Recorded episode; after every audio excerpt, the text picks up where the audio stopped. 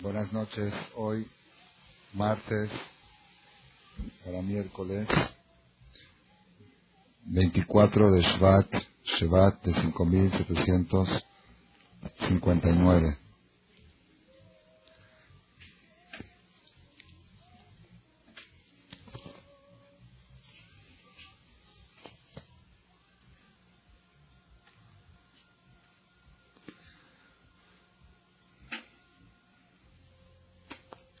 Uno de los temas más importantes que se debaten en los seminarios que se llevan a cabo los fines de semana, como el último que se llevó este fin de semana en Cuernavaca, el tema es comprobar la autenticidad divina de la Torah. Por ser que hubo eh, en algunas ocasiones de la historia aquellas personas que pusieron en tela de juicio el hecho de que la Torah fue entregada por Dios. Y a muchas personas también le puede pueden tener esa duda. ¿Quién me compromete a mí a respetar lo que está escrito en ese libro? Quizá ese libro lo escribió un ser humano. Entonces uno de los temas más importantes, quizá de 18 o 20 horas de conferencias que hubo en el seminario, el 50% fueron dedicados a comprobar que este libro no pudo haber sido escrito por un ser humano, a fuerzas tuvo que estar escrito por Dios. Como dijo uno de los exponentes, dice, existen, cuando una persona recibe una carta, existen dos conceptos. El contenido de la carta es uno. ¿Qué dice la carta? ¿Qué lógica tiene lo que dice la carta? Y otro, otra cosa que es más importante, el remitente. ¿Quién remite la carta? Sobre. ¿De dónde viene? ¿Quién la escribió? Entonces él explicó con amplitud que en todas las religiones el tema del contenido de la carta, de lo que predican esas religiones, está en forma muy amplia y muy explícita. Pero el remitente es confuso. Es confuso. Explicó, trajo pruebas que cuando, 300 años después del máximo se sentaron a escribir el Nuevo Testamento. Y había 38 versiones. Y tuvieron que hacer una junta y al final fueron desechando varias versiones y quedaron cuatro. Cuatro, y de las cuatro tuvieron que hacer algunos acuerdos para ver cuál es la historia más correcta, como lo cuenta uno como lo cuenta otro, de qué pasó con Chucho. Él dice que se le presentó, él dice, Pablo cuenta 50 años después que él dice que había 100 personas en el Kineret que vieron volar a, Chucho por encima del Kineret. Dice. Pero nada está comprobado. ¿Quién dijo que lo que está escrito es de origen divino? No hay. El otro Muhammad, igual, se le presentó un ángel y le dijo esto y esto. Contó ahí el conferencista algo verídico que lo vivió personalmente, que una vez llegó a Texas para un seminario en el aeropuerto vio reunidas como tres mil personas en un lugar muy grande y había como una especie de cura vestido de blanco y toda la gente le estaba rindiendo culto, era algo impresionante. Les preguntó de qué se trata. Dijeron, ¿cómo? ¿No estás enterado? Este es el nuevo Mesías. Este cura soñó hace tres años que un ángel le dijo que Chucho fue el Mesías anterior, pero que él es el seguidor y que él es el nuevo Mesías y que él va a traer la salvación al mundo y por eso tiene tantos seguidores y él es el nuevo Mesías. Entonces le contestó, así le vino la respuesta filosa al conferencista judío y le dijo, ve y dile que hace dos semanas vino el mismo ángel a mí en sueño. Y me dijo que efectivamente hace tres años él mandó un nuevo Mesías. Y me dijo que lo busque y que le diga que ya acabó su misión. Entonces, qué bueno que lo encontré para que le pueda decir que ya acabó su misión. ¿Ok? El tema del remitente.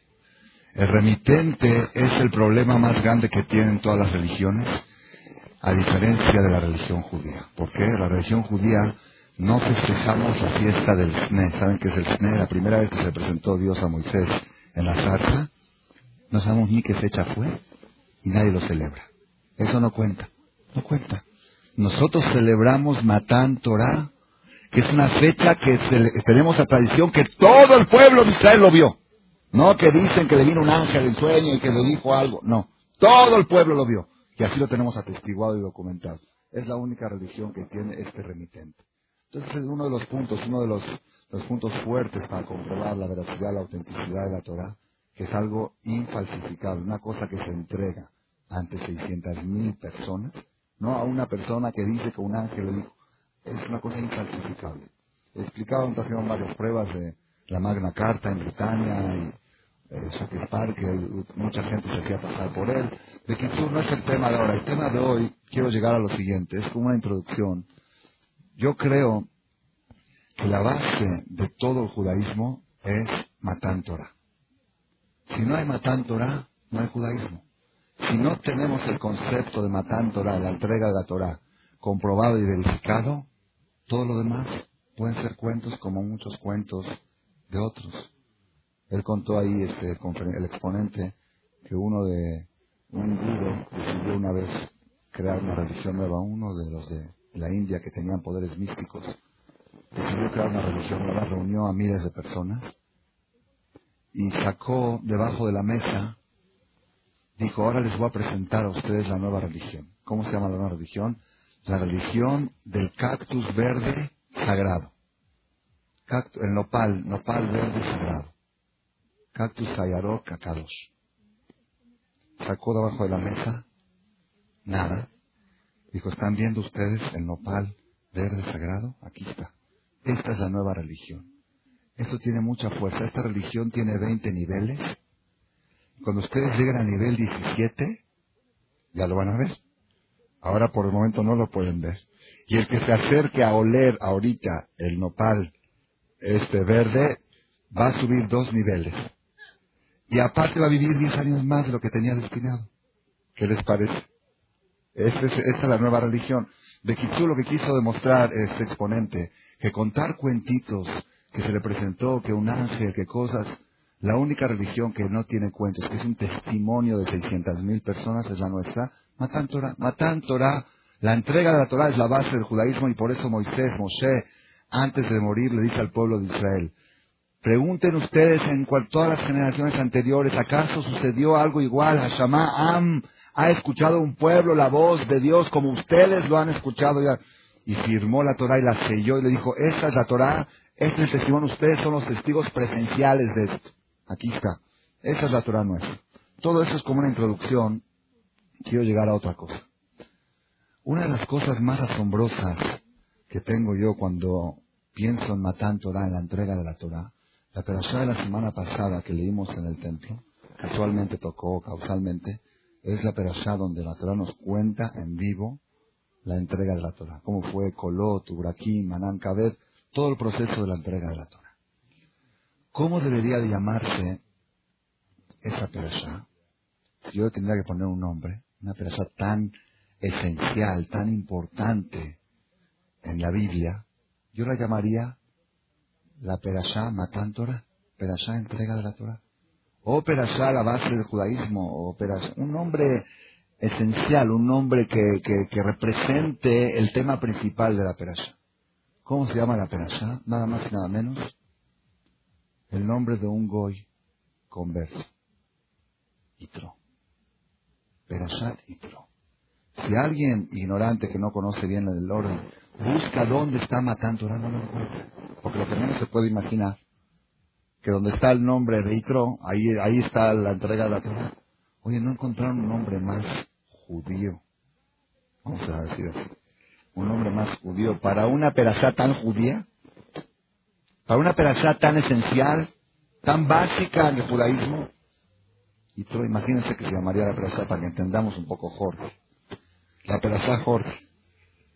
Porque esto no, se nos hace hebreo porque lo conocemos como hebreo, de la literatura.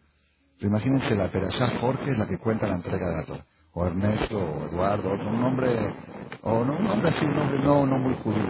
Oye, que se llame Perashá Moshe Rabenu, también tendría lugar. La fundación del pueblo de Israel, la cultura hebrea. Itro, Perashá Itro, Perashá Jorge. Esa es una de las cosas que me ha asombrado por mucho tiempo. y nunca la he analizado a fondo hasta este año por la, el compromiso que tengo de dar conferencias. Uno tiene que ponerse. ¿Cómo es posible una perashá tan judía que tenga un nombre no tan judío? Ok, converso, existe la conversión. Ok, esta es la primera pregunta. La segunda pregunta es, ¿por qué? Vamos a verlo de otro punto de vista. ¿Cómo le hizo este converso Itro para llegar a un nivel tan alto? De que una perashá tan importante se llame a su nombre. Y no nada más eso, sino de ser el suegro de Moshe Rabeno. No es, tan, es un mérito muy grande. ¿Cómo lo logró? ¿Cómo lo hizo? Yo cuando estudiaba esta Perashá Itro, mi conclusión número uno es que la Torah nos quiere enseñar que a partir de Matán Torah, judío se hace y no se nace. Antes de la entrega de la Torah, el judaísmo era una raza. ¿Quién era judío? El nieto de Jacob. Todo el que es descendiente de Jacob, de padre a hijo, es judío. Efectivamente, las esposas de las doce tribus eran kenanitas, no eran judías. Entonces, ¿cómo somos judíos? Porque antes de la entrega de la Torah era una raza. Todo lo que es raza es padre. Cohen, raza. Levi, raza. Todo lo que es raza, lo que se nace, herencia, apellido, todo lo que se nace, Shami, Halabi, Yiddish, todo lo que se nace es padre. Va según, así según la Torah, todo lo que es racismo es padre. Pero lo que es conducta, lo que es cultura, lo que es educación, ya no es el padre. Ya lo marca la madre. Y por eso a partir de la entrega de la Torah, cambian los papeles. Es la única religión en el mundo que tiene a la mujer una posición tan elevada. Que le quitaron todo. La mujer jazita no puede ser jazá, no puede subir al cefer, no pone tefilín, no tiene tour. Pobrecita jazita. Nada más una cosa tiene, nada más. La esencia. Es todo. Nada más. Yo me siento acomplejado cuando pienso que mis hijos son judíos por mi mujer y no por mí. Así es. Y yo soy judío por mamá y no por mi papá. Esa es la religión judía. La Perashá y Tro nos da la respuesta, aparentemente. Nos dice, a partir de hoy, quiero que sepas que el judaísmo ya no es una raza. Deja de ser una raza y se convierte en una conducta, en un estilo de vida, en una cultura. Toda persona que adopte, que acepte adoptar ese estilo de vida, esa conducta, automáticamente se convierte en judío, y no nada más en judío, puede ser el suegro del dirigente del pueblo de Israel y puede recibir el nombre de la persona más importante de toda la y el nombre de él. ¿De quién? De uno que nació de raza goy. ¿Por qué? Porque aceptó y adoptó la cultura judía. Quiere decir que a partir de hoy lo que marca el título, el nombre de Yehudi, no es una raza. Preguntó un, un jajam que viene aquí a México, Rav Galinsky, muchos lo conocen, preguntó, dice, ¿por qué nosotros en la mañana, cuando agradecemos a Dios que nos dio la vida, que nos dio la salud, que nos dio los, los, los astros, todo lo que da, decimos, una de las bendiciones que decimos, Baruch Hashem, lo que no me dejó Shelo Asani Goy. Bendito Dios que no me hiciste Goy. Está mal aparentemente está mal. Si tú quieres decir que te sientes orgulloso de ser judío, entonces ¿cómo tienes que decir? Baruch Hashem lo que no me deja hablar, Así está bien. No estoy ofendiendo a nadie. Me siento orgulloso de ser judío. Como hay algunos que dicen así en forma de chiste, Baruch Hashem Shalazani Halevi o Shalazani Shami. Está mal. Si quieres si tú dices que te sientes orgulloso de ser Halevi o de ser Shami, di, Qué bueno que soy Halevi. Me gusta ser Halevi. Ok, está bien, me gusta ser judío. Positivo. Pero ¿por qué tienes que ser despectivo? ¿Por qué tienes que decir, se lo mí? Que no me hiciste como él. ¿Por qué hablas de él? Habla de ti. Di, bendito Dios que me hiciste judío. Dijo Raúl Galinsky una respuesta impresionante, impresionante. ¿Cuánta verdad hay en esta respuesta? Dice, el, el judío no puede agradecer a Dios porque lo hizo judío. Porque es mentira. Dios no te hizo judío. Dios te hizo no goy. Y tú debes de conquistar el título de judío. Y si tú llegas a ser judío, no puedes decir bendito Dios me hiciste judío, judío me hice yo. Es como una persona que dice bendito Dios que me hiciste casado. Por ejemplo, ¿es verdad? No es cierto. Yo me casé. Dios no me fabricó a mi casado. Yo puedo decir bendito Dios que me hiciste soltero y que me puedo casar con alguien. Tú no puedes decir bendito Dios que me hiciste judío. Dios no te hace judío. El título de judío, el diploma de judío, lo debes de obtener durante una lucha de toda una vida. ¿Puede una persona nacer no judío y llegar a recibir el título de judío? Como le pasó a Itro. Existen natural las conversiones. Ger existe con una condición que ese goy adopte toda la cultura, todo el tipo de vida judío. El, el no se hace yehudí con aguas benditas o aguas no sé qué. Como llegó una vez uno que lo decidió convertirse al, cristianismo y llegó ahí con el este y le dice, ok, le echó, okay, le echó unas aguas y le dijo, eres cristiano, eres cristiano, eres cristiano. ¿Ya? Dijo, ¿y ahora qué? Le dijo, tienes que cuidarte, no hacer pecados. Le dijo, ¿cuáles son los pecados? Y si hago pecado, ¿qué tengo que hacer? Pues tienes que venir a confesar. Vino a confesar al otro día. Dijo, ayer hice dos pecados. ¿Qué tengo que hacer? Le dijo, son dos dólares. Le dijo el este. Un dólar por cada pecado. Entonces le dio un billete de cinco. ¿y eso que hice por los próximos tres? Le dice, ya quédate con el billete de cinco. Y cuentan que se sentó en un restaurante en la semana que ellos no pueden comer le habían advertido que esa semana no pueden comer carne, se sentó en un restaurante y pidió un bistec así de grandote, y se puso a comer, y le dijeron, oye, tú ya te convertiste, ¿cómo estás comiendo? Y dice, no, a mí no me interesa. Mandaron a llamar al cura, al que lo convirtió, le dijeron, ¿ya viste este, como son traicioneros? Y luego le dice, oye, ¿cómo estás comiendo? No te dije, si no estoy comiendo carne, esto es pescado.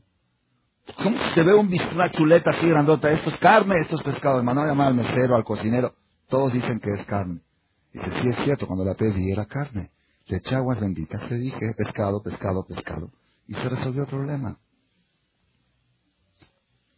En el judaísmo no existen aguas benditas, no existen. Una persona, un goy, que se meta a la tevilá y que te haga brit milá y que acepte 612 mitzvot. Nada más una, esa no la puedo hacer.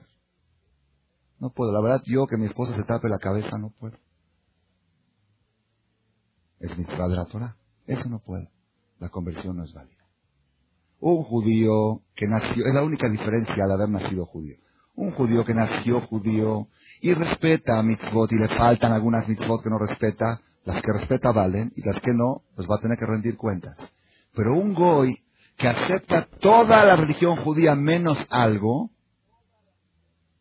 la conversión es inválida. Lo que sea, la Gemara dice que si una, una, una costumbre judía que no acepta, yo no puedo comer gefilte es un ejemplo sal, ¿no? Que eso no tanto, pero es exagerado. Pero yo no puedo comer caliente en Shabbat. Comer caliente en Shabbat es costumbre judía, que es casi mitzvah, no es de la Torah, pero es de los hajamim. Mitzvah de comer. Yo en Shabbat, yo me gusta comer carnes frías, puras carnes frías en Shabbat. La conversión no es válida. No puedes, todo. No, yo, es, yo kippah no puedo usar. Kippah en la calle no puedo usar, me da pena. Pero yo respeto todo, de todo. Shabbat, kosher, comer caliente, todo. Tevilá de la mujer, tefilín, todo. Nada más usar kippah en la calle no puedo, me da pena. La conversión no es válida. Ger tiene que ser Ger Tzedek, pero cuando es Ger Tzedek, puede ser judío y mejor que un judío. Ahí está Itro. La pedaza quedó a nombre de él. Sin embargo, todavía sigo investigando ¿Dónde está el secreto de Itro? ¿Dónde está la fuerza de Itro? ¿Cómo llegó Itro a ser un Gertzedek tan fuerte y cómo logró obtener ese mérito de ser el suegro de Moshe Rabenu, de que la perashá más importante de la Torah esté a su nombre y no nada más eso, tener parte en la herencia de la tierra de Israel. Ustedes saben que la tierra de Israel se dividió en doce tribus y hay una porción especial que se la dieron a los descendientes de Kení, los hijos de Itro. Los nietos de Itro les dieron parte en la herencia de Israel. Moshe Rabbeinu le prometió. ¿Cuál fue el dejud de él? ¿Dónde está el secreto de él? Esa es la primera pregunta, vamos a decir así, de la noche, para llegar al tema principal de la conferencia. En la perashá de la próxima semana, es la que vamos a ver el Shabbat próximo, es una perashá muy, muy cargada de reglas, de justicias, mishpatim, juicios, asuntos, problemas de personas, entre otros, préstamos, robos, encargos, eh, intereses, todo tipo de relaciones sociales. Y la perashá empieza así. Hay, al principio de la perashá, voy a hacerlo como introducción rápido, hay el din de Ebedibri. ¿Qué es Ebedibri? Cuando una persona compra un esclavo hebreo. ¿Qué es esclavo hebreo? No es esclavo. Es un empleado, Sheshanim Avot, que se vende, se compra por seis años. No se puede comprar un judío como esclavo eterno, sino como un empleado, pero es un contrato a seis años. Y es un empleado que, que, tiene que vivir con el patrón y Obed Bayom Balaila, trabaja de día y de noche. De día trabaja cualquier trabajo que se le ofrezca al patrón. Y de noche ¿Cuál es el trabajo de noche? El patrón le puede entregar una esclava goy que tiene el patrón para procrear, para fabricar esclavos. Así dice la Torah. Y Madonad y tenlo isha, si el patrón desea darle una mujer, una mujer goya, que es esclava del patrón, es semi goya, porque al ser esclava ya es media judía, entonces él le fabrica, y Madonavi te lo Ishabe al dalo banim o banot, y le trae hijos o hijas, a Ishavi la vea tiel adonea.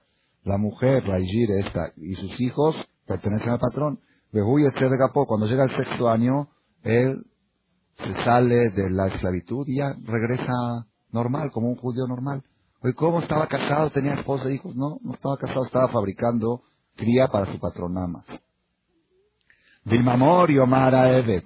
Y si es que el esclavo dice después de seis años de esclavitud, dice, Adoní, me enamoré de mi patrón, Etishti, me enamoré de mi mujer, Betbanai de mis hijos, lo de No quiero salir libre. La verdad, me enamoré, esa Igir está guapita y está bonita, la negrita. La verdad está simpática, me encariñé con ella. Con los hijos negritos también me encariñé. Y la verdad quiero seguir Quiero seguir siendo esclavo de este patrón. Quiero seguir viviendo la vida que vivía antes. ¿Qué se hace? ¿Tiene la opción o no tiene la opción? Dice la Torah, sí tiene la opción. Veigisho Adoná vela Elohim. Lo llevará el patrón al juzgado. Veigisho el Adelet. Y lo acercan a la puerta de la mezuzá. O la mezuzá del marco del dintel de la puerta del juzgado. Veratzá Adonav etosnova marcea le punzaba, le perforaba el patrón su oído, la parte esa del oído donde, donde va el arete, con el punzón, con el perforador, ponían, ponían el, el oído en la mesuzá, en el dintel, y le perforaban sobre el marco de la puerta, le perforaban el oído, y después de eso, ¿qué? Babadó, como los que llevan aretes, babadó leolam, se hace esclavo para siempre.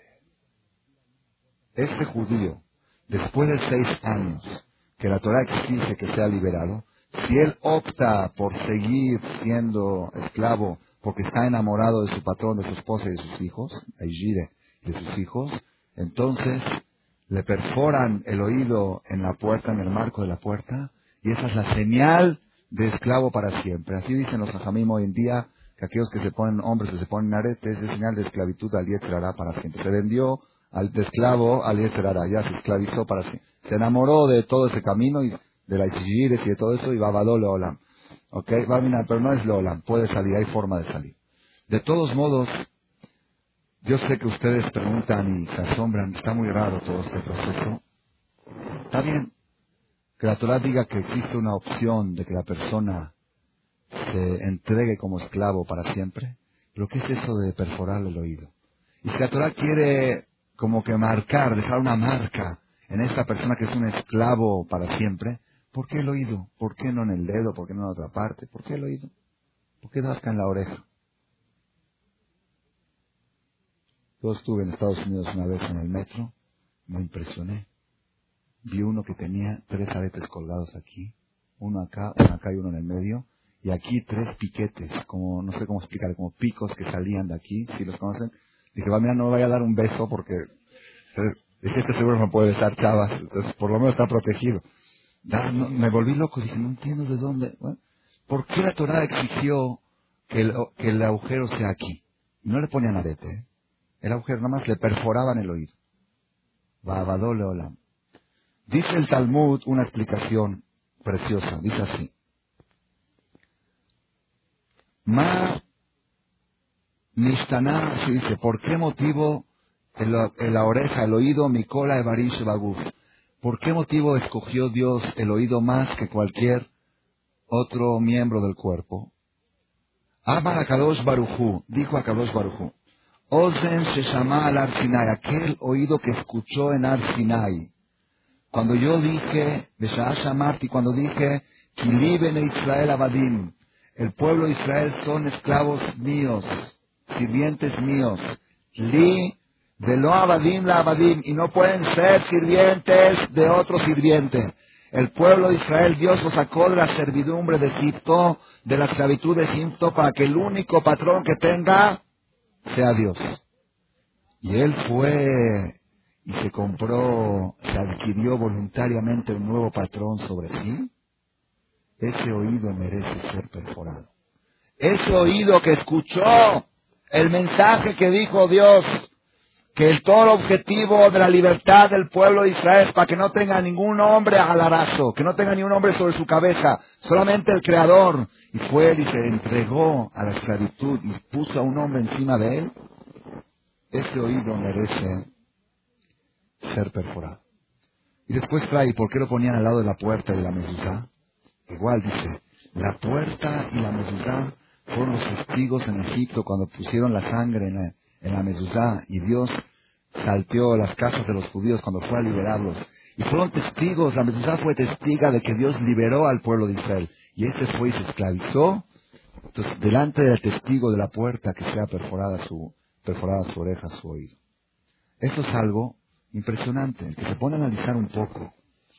¿Qué significa que un judío va y se entrega como esclavo eterno?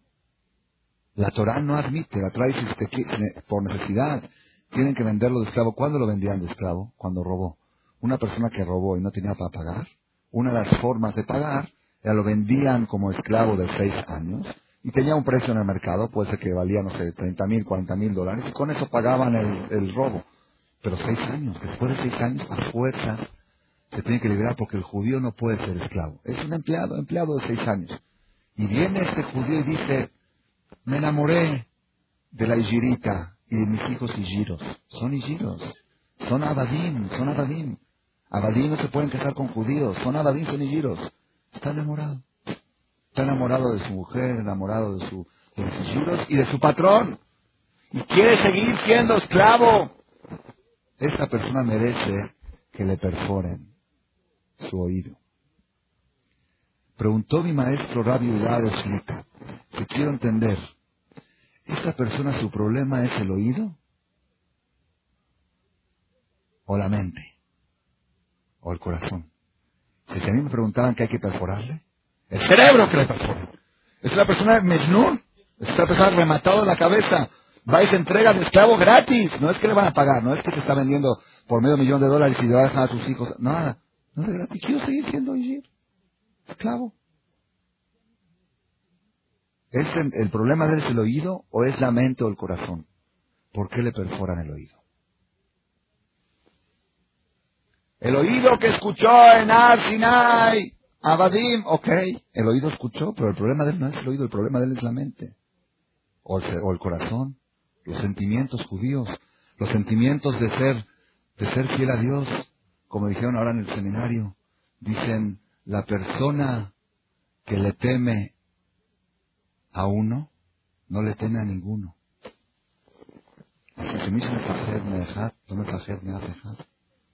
En hebreo así se traduce. La persona que está dependiendo solamente de Dios, sirviendo no depende de nadie. Este hombre va y se entrega a la orden de otra persona, de otro judío. Es una humillación total. El problema está en el oído. Son las dos preguntas, podemos decir, introductorias de la noche. ¿Cuál fue el secreto de Itro? Vamos a llamar así. ¿Cuál fue el secreto de Itro? ¿Y cuál es el concepto, cuál es el concepto de perforar el oído? ¿Ok? Rabotai, Vamos a entrar hoy en un descubrimiento que he descubierto en la literatura judía que puede resolver decenas de problemas en matrimonios, en educación de hijos, en relaciones laborales, en relaciones sociales. Todos sabemos que el tema principal, como lo dice la psicología moderna, como lo dice la Torah también, el tema principal para que haya un buen matrimonio armonioso o una buena educación con los hijos es lo que más escasea el día de hoy, comunicación. La comunicación. Todo el mundo habla de la comunicación. Un hombre que sabe comunicarse con su pareja, con su mujer. Un papá que sabe comunicarse con su hijo. Unos hermanos que saben comunicarse entre ellos. Un maestro que sabe comunicarse con sus alumnos. Un, un jefe que sabe comunicarse con sus eh, los que están debajo de él, sus empleados, sus secretarios. Es el secreto del éxito. Cuando hay una buena comunicación, todo se resuelve. Y cuando falta la comunicación, todo truena. Ese, ese tema ya es, indiscutible. La pregunta es cómo se logra la buena comunicación. Estaba escuchando yo unos cassettes de un conferencista donde nos da la pauta de la importancia de saber cómo decir las cosas, de saber cómo hablar, de saber cómo llegarle al corazón del otro. Todo eso es muy válido, pero hoy nosotros vamos a encontrar dentro de la Torah un concepto revolucionario. De veras es revolucionario. Es un concepto que si quisiera yo explayarme en toda su amplitud y traer todas las fuentes que hay en la Torah al respecto, quizá necesitaríamos una conferencia de cuatro horas. Me puse a buscar en la computadora información. Yo sabía el concepto, me puse a buscar información sobre ese concepto. Puse la palabra clave y aparecieron 17.000 referencias. Se imaginan que no alcancé a revisar más que unas 1.200 o 1.300 referencias y tuve que buscar alguna otra palabra más reducida para que no me salgan tantas referencias. El tema es un tema amplísimo. Ustedes, donde vayan en la Biblia, donde vayan en la Torah, donde vayan en la vida, se van a encontrar con este tema. Van mira, tiene razón, aquí está el punto. En todas partes. ¿Cuál es el concepto? El concepto es el siguiente. Dice el Midrash dice así, aquí tengo el Midrash conmigo, en la Perashá Itro de la semana pasada, Midrash es el comentario escrito hace dos mil años, comentario talmúdico sobre la Biblia. Dice así.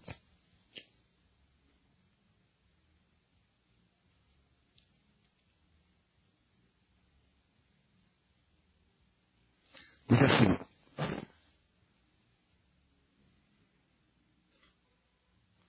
Daba la Shim'u de Bar Hashem. Hay un versículo que dice en el profeta en Isaías 55.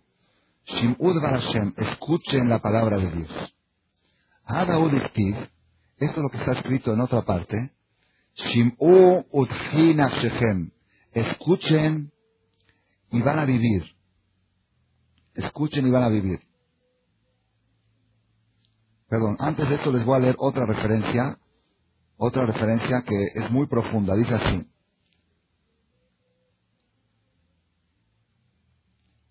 Mashal le Melech se compara a un rey, Shamar la Abadab, que le dijo a sus esclavos, Shimbrulish teko sotalalu, cuídenme por favor estas dos copas, unas copas muy, muy importantes, diatria, aquí trae qué materiales, unas copas muy caras.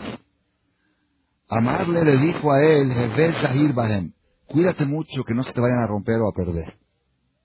Achu Paltin, cuando entró el, el, esclavo del rey al palacio con las dos copas en la mano, Allá Egel había un becerro, Sharuy al Petah que estaba en la puerta del palacio. Nagaja Evet cornió, tenía unos cuernos, cornió al esclavo de Nishbare Hadmehem y rompió una de las copas.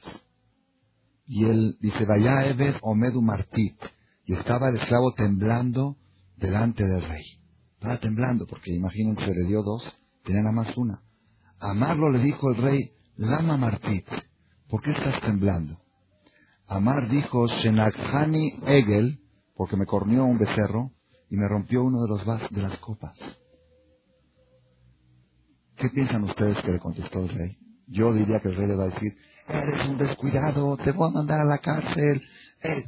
Así actuaríamos nosotros con alguno de nuestros hijos, ¿no? Si le damos dos cosas valiosas y rompe, es más, le quitaríamos la otra, porque eres un irresponsable.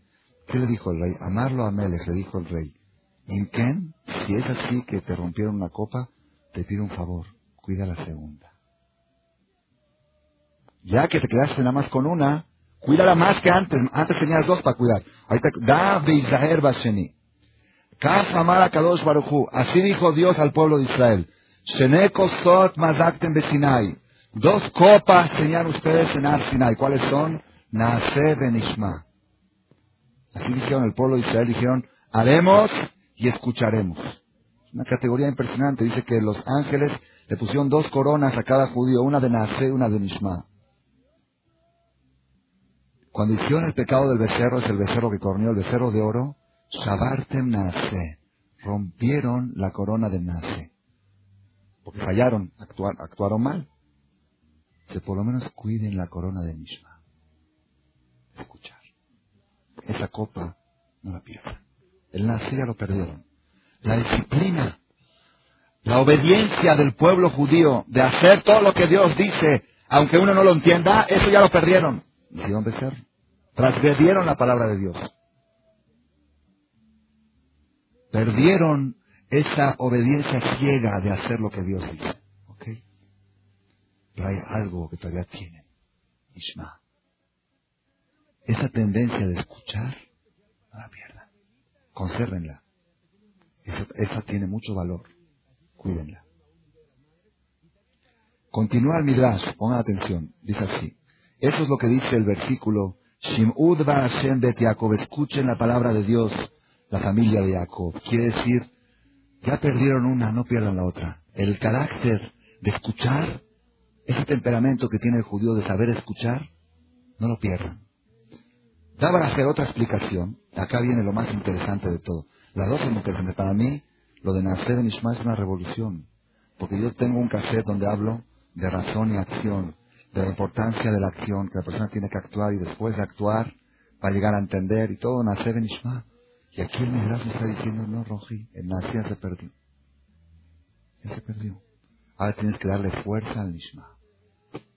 Está, es una revolución esto. Yo no entiendo muy bien qué es, porque aparentemente toda la categoría de Naaseh en Ishma es que el pueblo judío aceptó hacer las cosas antes de escucharlas.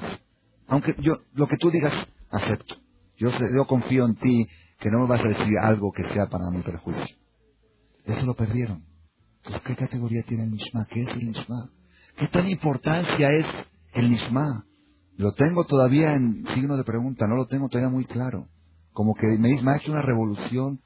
El Talmud nos está diciendo aquí que el pueblo judío perdió ya el nace de Nishma. ¿Qué le queda? El Nishma solito. Eh, pero el Nishma, agárralo, agárrate fuerte de él. ¿Qué es el Nishma? Vamos a continuar lo que dice. Dice así. Hay un versículo en Isaías 55 que dice, Shim'u utchina shechem, escuchen y van a vivir. ¿Sí? Escuchen y van a vivir. Dice, ven a ver, Israel, cómo Dios quiere al pueblo de Israel. Le dijo Dios al pueblo de Israel, si una persona se cae, se lo estoy traduciendo directamente para no hacerlo más largo, y mi pola se cae una persona del segundo o tercer piso y se salvó la vida, pero está todo el cuerpo herido, golpeado.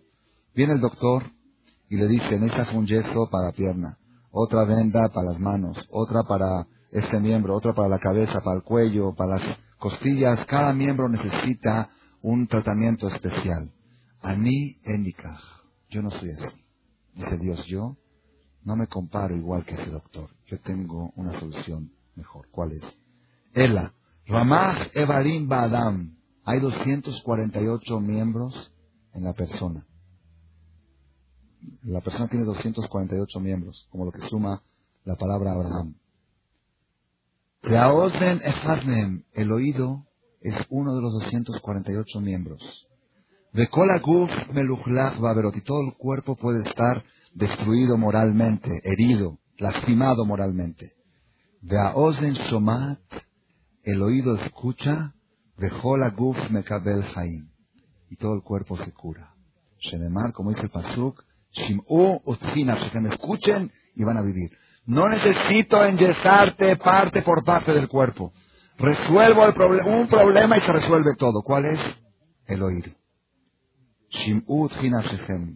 Por eso dijo Shimud Vashem Betiakov.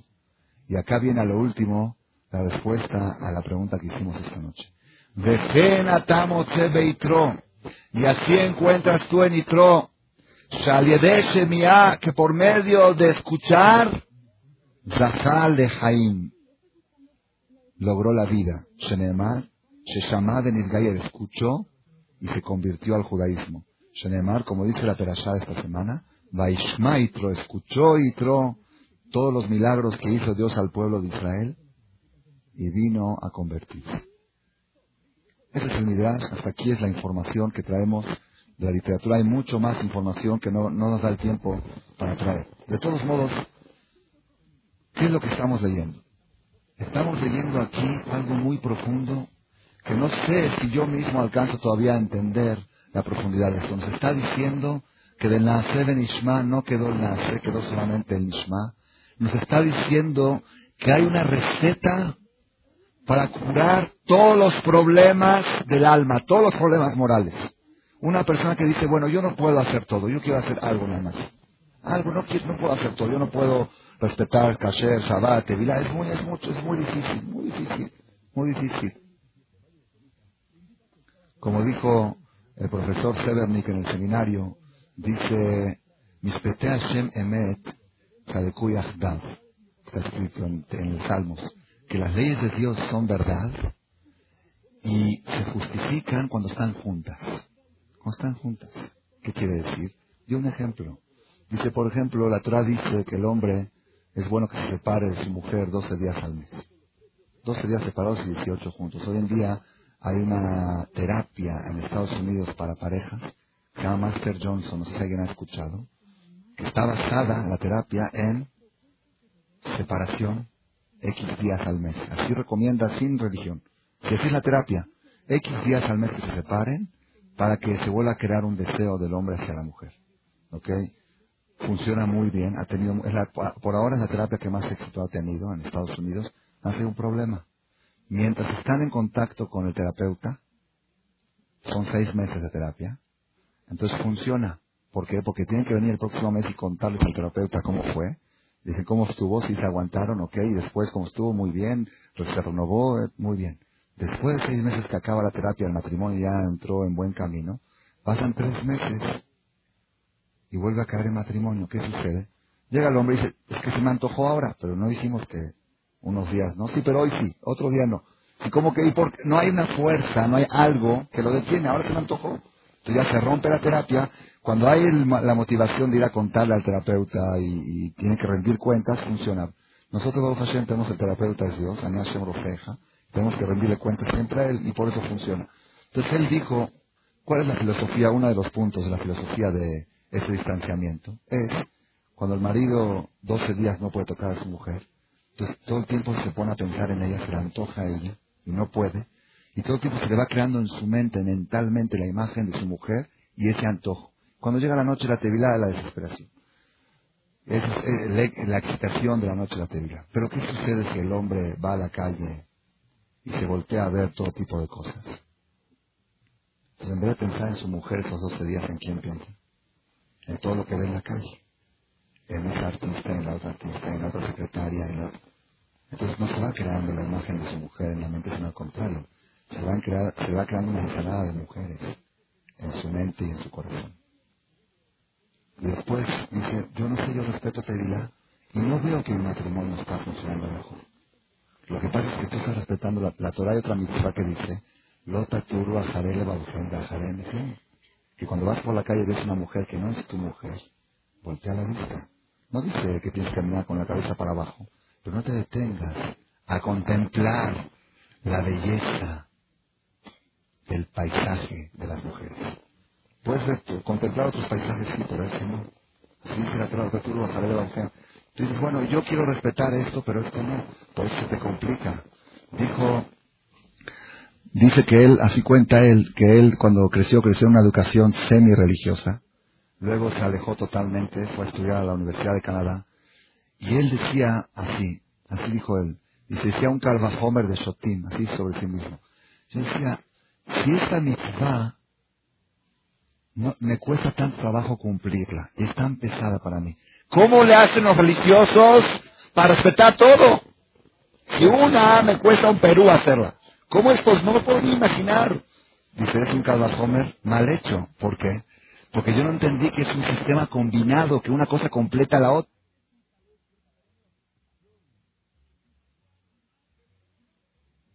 Entonces no se va creando la imagen de su mujer en la mente, sino al contrario. Se va, se va creando una ensalada de mujeres en su mente y en su corazón. Y después dice, yo no sé, yo respeto a Tevilá y no veo que mi matrimonio está funcionando mejor.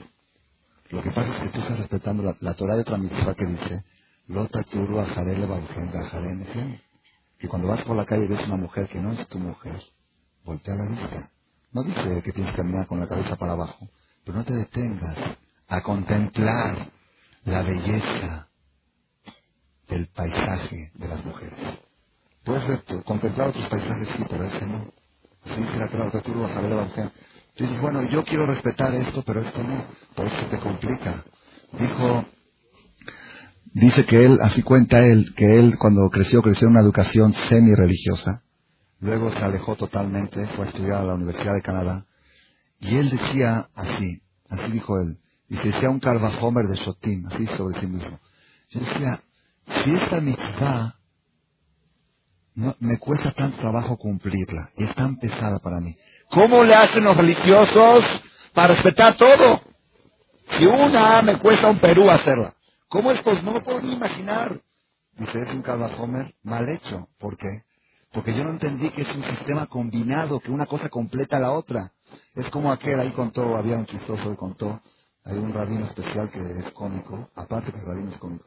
Contó, dice que una vez un señor viejito le dijo a su esposa, yo me enteré que los ricos duermen sobre cojines de pluma, de pluma de animal. Y ese es uno de los placeres que tienen los ricos, se pueden dar el lujo. Dice, bueno, yo soy viejo ahora, tengo unos ahorritos, no soy rico, pero quiero tratar de probar el sabor de lo que es dormir en un cojín de eso. Pero no tengo dinero para comprar un cojín, para hacer un cojín se necesitaban mil plumas. Y no tenía dinero para comprar mil plumas. Dijo, vamos a empezar con una pluma. Cada poco. Fue, fue al rastro y pidió una pluma de pavo, que son grandotas. Dijo, así más grandota. trajo la pluma a la casa y se acostó encima de la pluma. Imaginan ustedes cómo pasó la noche, se le metía la pluma en la mitad de la oreja, y, incómodo y duro y pesado. Ahora se levantó con dolor de cabeza, con dolor de espalda, con dolor de todo. Dice, yo no entiendo. Si con una pluma lo que sufrí, imagínate los ricos lo que sufrirán con mil plumas. Dice, tonto, si tuvieras mil plumas y armas el cojín, vas a disfrutar de las plumas. Pero de una sola sufres. La, la, ley de la Torah es una combinación, es un conjunto que forman un cojín placentero.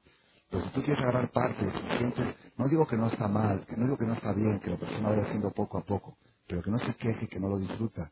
Después de que llegues a combinar y armar el cojín, ahí dime si lo disfrutas o no. Si quieres ir acumulando plumas, ir armando el cojín, está bien, despacito. Pero no te quejes, sino lo vas a disfrutar el día que tengas el cojín armado, el, día que tengas el cojín completo. Entonces volvemos otra vez. El tema.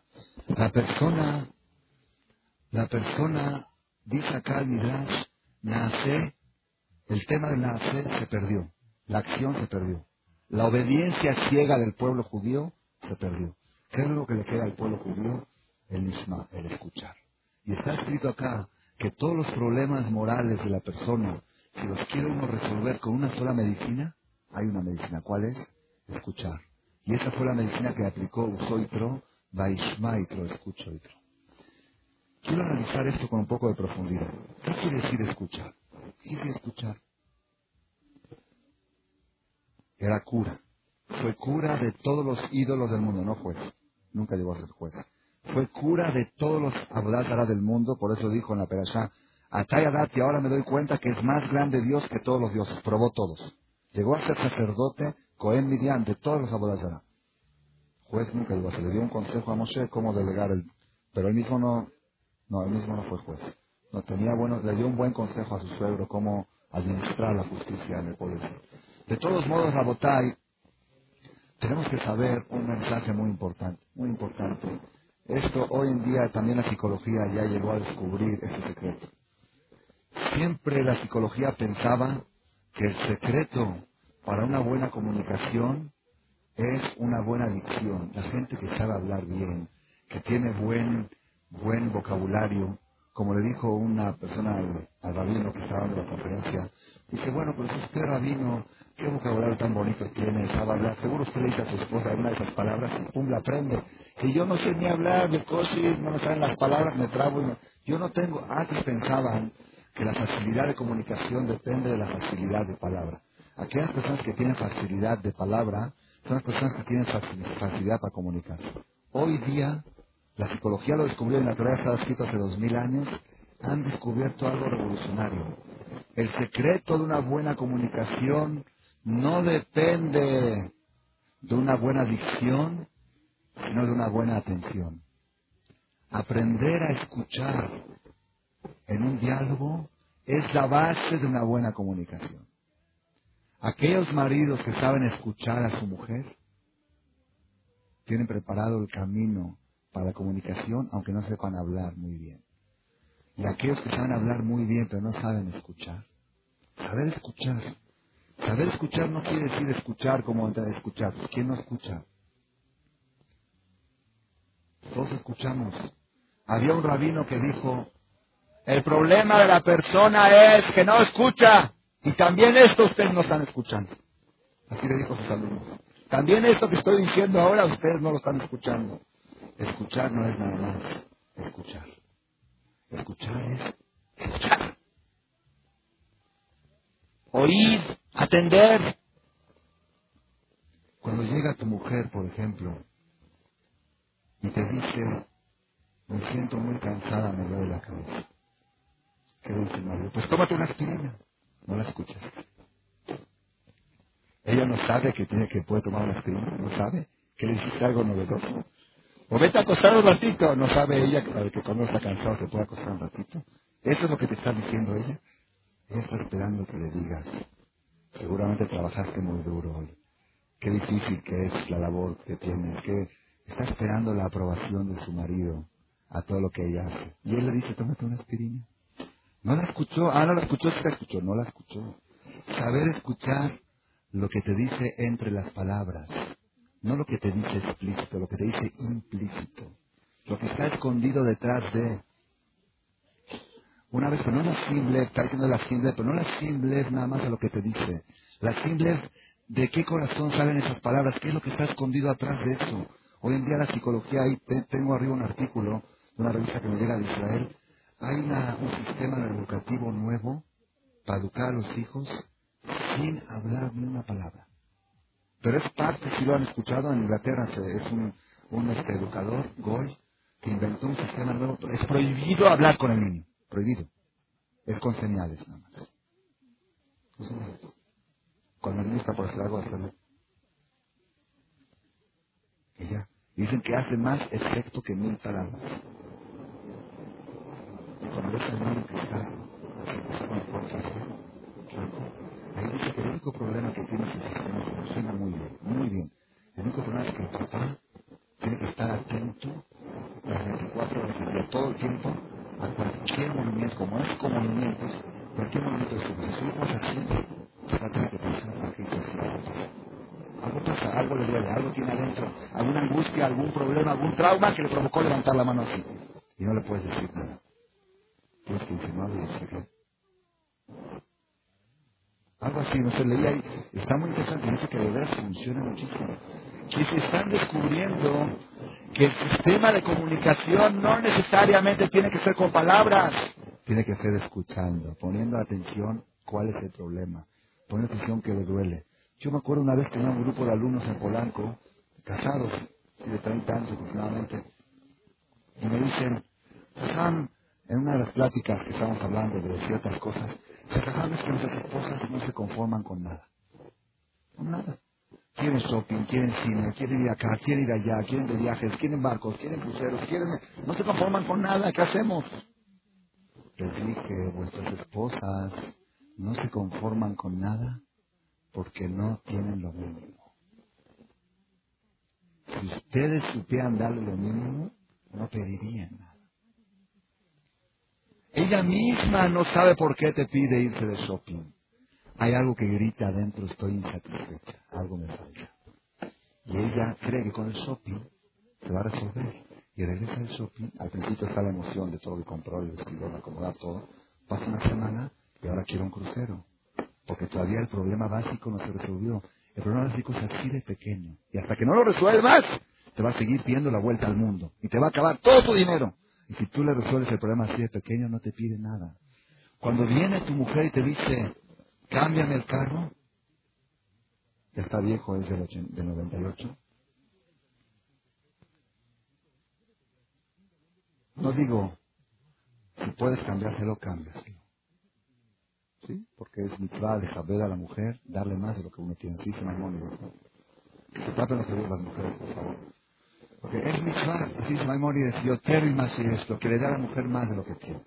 Pero el hombre, después de que va y le compra a su mujer el carro del año como se lo pidió, tiene que decir, vale la ¿qué le estará pasando a la mujer por dentro que sintió la necesidad de cambiar el carro? Eso no es el problema, ya se lo cambié. Pero hay un problema más interno que le está haciendo pedir esto. Y no nada más, y con el marido pasa lo mismo. Si las mujeres supieran escuchar a sus maridos, escuchar. Cuando viene el marido y dice ciertas cosas, y dice el marido, se me antoja ir a tal lugar, no quiero decir de pronto Pues la mujer, por supuesto, lo primero que tiene que decir, voy contigo. ¿Ok? Pero después tiene que analizar. ¿Qué está pasando? Algo pasa, algo tiene adentro. Y eso es peligroso y tengo que buscar la manera de protegerlo, de ayudarlo. Igual pasa con los niños. El niño llega de la escuela. Y mamá, eh, es que mi amigo, es que él... Bueno, y tú siempre eres el mismo otra vez. Escúchalo, escúchalo. Hay que aprender a escuchar, es el secreto de toda la comunicación. Nos dice la Torah, nace, se perdió, pero nos quedamos con el mismo. Si ustedes aprenden a escuchar, pueden darle vida a su matrimonio.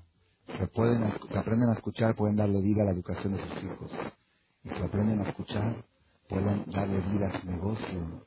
Y si aprenden a escuchar, pueden darle vida a su nación, a su. Todo se resuelve con el escuchar. Vaishma y Tro, escuchó y Tro, Cohen, Midian, Jotel, Moshe, escuchó. ¿Qué escuchó? ¿Qué escuchó? Dice así que escuchó. Keriat Yansuf. Impresionante, Keriat Yansuf, la partida del Mar Rojo. Fue el milagro más grande de la historia. Venían los enemigos por atrás. No había escapatoria. Un pueblo entero con tres millones de niños iban perseguidos por los enemigos que venían millones y millones para destruirlos. Se parte el mar en doce en 12 carriles con las paredes de hielo, sección de hielo, para que sean transparentes y puedan ver uno al otro, para que no haya avalanche. 50 milagros pasaron en el mar, ya no los puedo mencionar ahorita. La Gemara dice, la Igire en el mar, las Igire de los judíos en el mar, alcanzaron a ver a Dios con más claridad de lo que lo vio el profeta más grande de todos, que fue Ezequiel en Buzia Y Ezequiel en Buzia el que lee el profeta Ezequiel, Ahí describe, dice que un día se abrieron las puertas del cielo y vio el trono celestial. Y ahí dice que el trono celestial, una pata tiene forma de águila, y de todo como está descrito en el libro de Ezequiel. Dice la Gemara que la Ijira en el mar vio más claro que el profeta Ezequiel. Shameu Mimir Gazum, dice la Torah en la, en la poesía de la Shirah, los pueblos temblaron cuando se enteraron de Kiryat Yansuf. ¿Cómo se enteraron los pueblos? de Keriat Yamsuf. Dice la Gemara que cuando se partió Yamsuf, todas las aguas de todos los mares se partieron. Imagínense ustedes lo que estaban nadando en la alberca en Honolulu. De repente la mitad de la natación, mitad de alberca para un lado, la mitad para se vuelve loco, ¿verdad no? En un vaso de agua, el agua se partió. Es traumante, es algo impresionante. ¿Qué pasó? Iban con los brujos, así traen la Gemara. Fueron con Milán. Dice, no, Milán, ¿qué está pasando? El mundo se está, está algo contra toda la ley física. No se preocupen. Dios está sacando a su pueblo de Egipto. Todos los pueblos se enteraron, temblaron. Como dice el pastor Samuel Gazún, Gila, Haz, Yoshua, Perashet, temblorina les agarró a los que habitaban en Palestina, en Pelashet. Alzi, Balú, Edom, se perturbaron los jefes de guerra de Edom. Eran los más poderosos del mundo, los de Edom, los de Sab que, que más, el Moab, los fuertes de Moab y Ojazé Morad, les dio temblor. Namogu, Kolios, Kenan. Se deshicieron todos los habitantes de Kenan. Los habitantes de Kenan que sabían que los judíos iban rumbo a Kenan, se deshicieron, dice ahí, Rahab, después cuenta la, en la profecía en Yoshua, cuando fueron los espías que mandó Yoshua, se hospedaron con Rahab, una mujer kenanita, que les hizo el favor de alojarlos y darles este albergue a los espías, los protegió. Y les dijo ella a los espías, Kishamanu et Hashem, nos enteramos que Dios secó las aguas de Yamsuf. ¿Cómo se enteraron? Dice, ¿cómo? Dice, ¿qué, qué efecto tuvo? Ella tenía un restaurante, bajaba Zoná, Zoná es Mashon Mazón, daba, eh, tenía un restaurante, dice que desde el día de Kriyat Yamsuf quebró su negocio porque la gente perdió el apetito. De nada más de pensar que los judíos venían con toda esa fuerza hacia Kenan. Y hay otra versión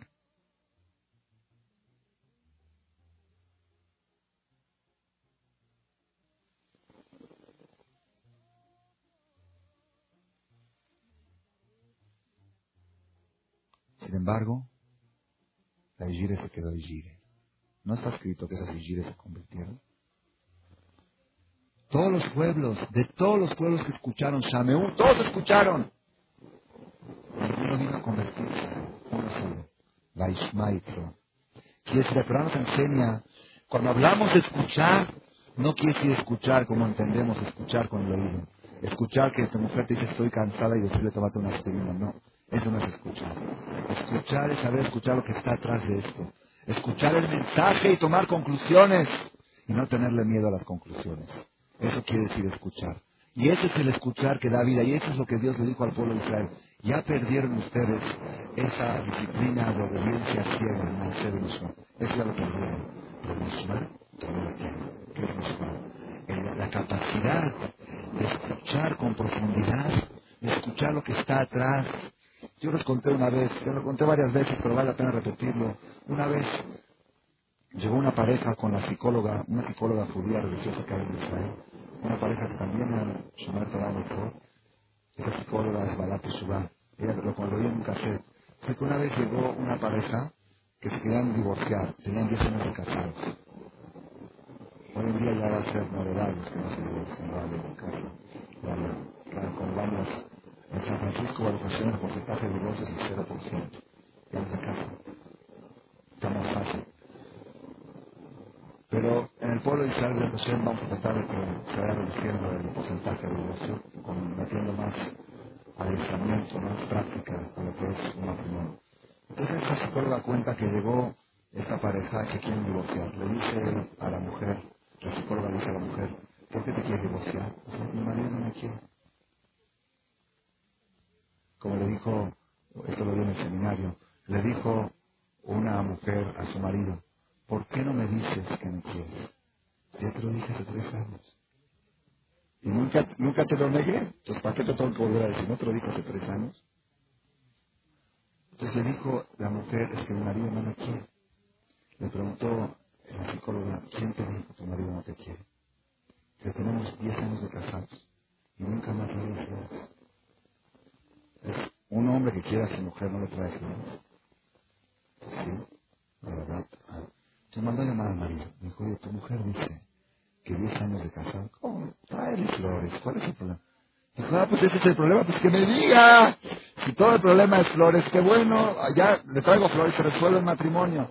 Fue el hombre con todo el entusiasmo. Dijo, ya, ya está resuelto el problema. Eso era la noche, la cita con la psicóloga fue en la noche. Dijo, ya está resuelto. Al otro día se paró al primer día la batiquina, la tefilá, la mujer se quedaba dormida hasta las nueve diez. Se levanta ahí a las diez de la mañana y ve al lado del florero un sobrecito. Abre el sobre y dice así. Por ser que no sé qué flores te gustan, aquí te dejo un cheque de 10 dólares para que te compres las flores que te gustan. ¿Ya vieron cómo resolvió el problema del matrimonio? Fue ella con la psicóloga y dijo, yo necesito su cheque de 10 dólares, yo necesito que él me las traiga. Yo quiero el cheque, yo quiero las flores, lo que acompaña. Ahí falta el laishma, falta de escuchar. ¿Cuál es el problema? Flores, cheque de 10 dólares, cómpratelas. Tómate las pirinas, te das la cabeza. Ese no es el problema, hay que saber escuchar. Hay que saber escuchar. El secreto de la vida es saber escuchar. Y escuchar no es nada más, no es nada más, esto no es nada más escuchar sencillo, Shema Israel, Hashem lo que no Hashem El judío nace con Shema y muere con Shema. El día que dice el Shema y el último momento se dice el Shema. Porque es lo único que quedó al pueblo Israel. Nace, se perdió, lo quedó el Shema. ¿Qué quiere decir Shema Israel? ¿Qué es Shema Israel?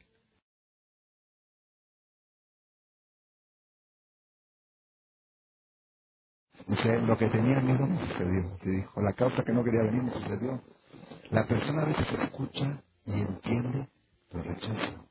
O a veces la persona no quiere ni escuchar para no tener que entender y no tener que aceptar. Por eso dice el Talmud, el secreto está en escuchar. Escuchar, yo les digo, la comunicación con la pareja, la comunicación con los hijos, la comunicación en los negocios y la comunicación con el Creador depende de escuchar. La persona el que se pone, hoy estoy analizando, yo estoy traduciendo al español, al español, una complicación muy grande en el resto, muy grande. Me percaté apenas que estoy traduciendo mal. En la traducción empieza, cuando empezamos el resto, la vida, empezamos a hablar en segunda persona. Baruch ata Hashem. Ata Gibor Hashem. Tú eres fuerte, Dios. Mejayem etim ata. ¿Cómo traduces? Revives los muertos tú. Barro Shia, grande eres para salvar. Mejalkel Jaim Bejeset, sustentas la vida con benevolencia. Mejayem Etim Berajamim bien revives a los muertos con misericordia. Somesh Nofelim, apoyas a los caídos. Sorofej Jolim, curas a los enfermos. ¿Ok? Umatira Surim, desencadenas a los que están presos. Un Kayem Unatol y Y cumples su fidelidad a los que duermen en la tierra. ¿Está bien? ¿Sí? ¿Es tú? Estás hablando en segunda persona.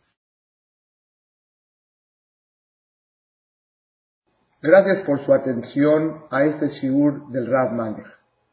Les recordamos que pueden visitar la nueva página de shemtov.org en el internet www.shemtov.org.